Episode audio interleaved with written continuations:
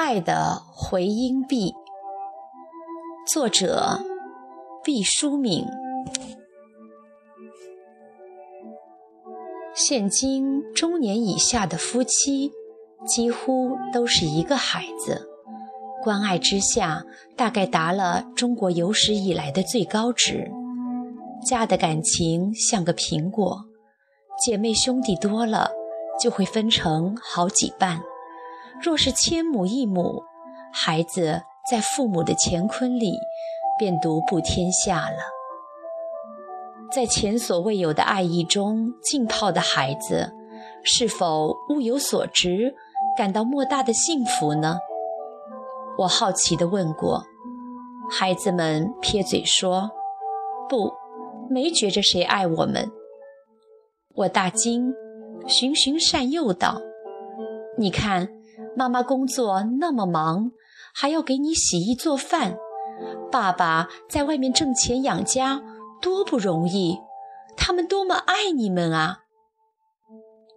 孩子很漠然地说：“那算什么呀？谁让他们当爸爸妈妈呢？也不能白当啊！他们应该的。我以后当了爸爸妈妈也会这样。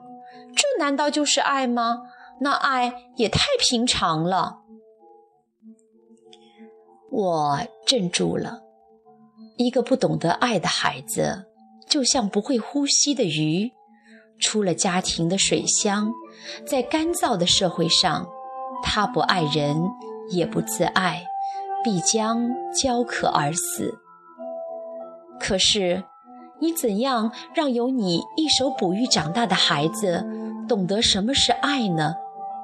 在他的眼睛接受第一缕阳光时，已被无微不至的呵护包绕，早已对关照体贴熟视无睹。生物学上有一条规律：当某种物质过于浓烈时，感觉迅速迟钝麻痹。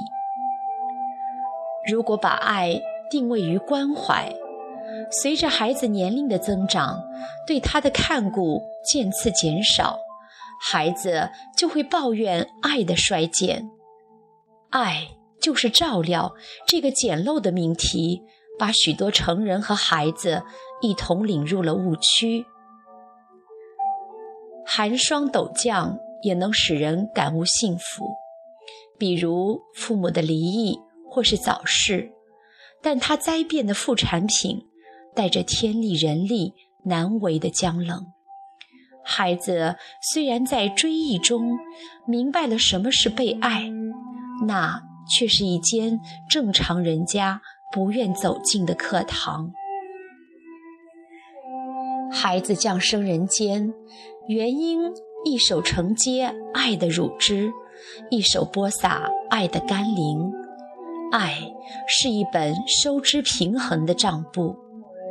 可惜，从一开始，成人就见不容发地倾注了所有爱的储备，劈头盖脑地砸下，把孩子的一只手塞得太满，全是收入，没有支出，爱沉淀着，淤积着，从神奇化为腐朽，反让孩子成了无法感到别人是爱你的呢。我又问一群孩子：“那你们什么时候感到别人是爱你的呢？”没指望得到像样的回答。一个成人都争执不休的问题，孩子能懂多少呢？比如，你问一位热恋中的女子何时感受被男友所爱，回答一定是光怪陆离的。可没想到，孩子的答案晴朗坚定。我帮妈妈买醋来着，她看我没打了瓶子，也没撒了醋，就说：“闺女能帮妈干活了。”我特高兴。从那会儿，我知道她是爱我的。俏俏变女孩说。我爸爸下班回来，我给他倒了一杯水，因为我刚在幼儿园学了一首歌，诗里说的是给妈妈倒水，可我妈还没回来呢，我就先给我爸倒了。我爸只说了一句‘好儿子’，就流泪了。从那次起，我知道他是爱我的。”光头小男孩说。我给我奶奶耳朵上加了一朵花，要是别人，他才不让呢，马上就得揪下来。可我插的，他一直戴着，见着人就说：“看，这是我孙子打扮我呢。”我知道他是爱我了。另一个女孩说：“我大大的惊异了。”哑然这些事的碎小和孩子铁的逻辑，更感动他们谈论里的郑重神气和结论的斩钉截铁。爱与被爱高度简化了，统一了。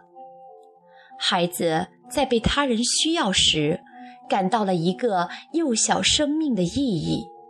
成人注视并强调了这种价值，他们就感悟到深深的爱意。在尝试给予的现实，他们懂得了什么是接受。爱是一面辽阔光滑的回音壁，微小的爱意反复地回响着，折射着，变成巨大的轰鸣。当付出的爱被隆重接受并珍藏时，孩子终于强烈地感觉到了被爱的尊重与神圣。被太多的爱压得麻木、腾不出左手的孩子，只得用右手完成给予和领悟爱的双重任务。天下的父母。如果你爱孩子，一定让他从力所能及的时候开始爱你和周围的人。这绝非成人的自私，而是为孩子一世着想的远见。不要抱怨孩子天生无爱，爱与被爱是铁杵成针、百年树人的本领，就像走路一样，需反复的练习才会。举步如飞。如果把孩子在无边无际的爱里泡得口眼翻白，早早地剥夺了他感知爱的能力，育出一个爱的低能儿，即使不能算弥天大错，也是成人权利的滥施，或许再遭天谴的。在爱中领略被爱。会有加倍的丰收。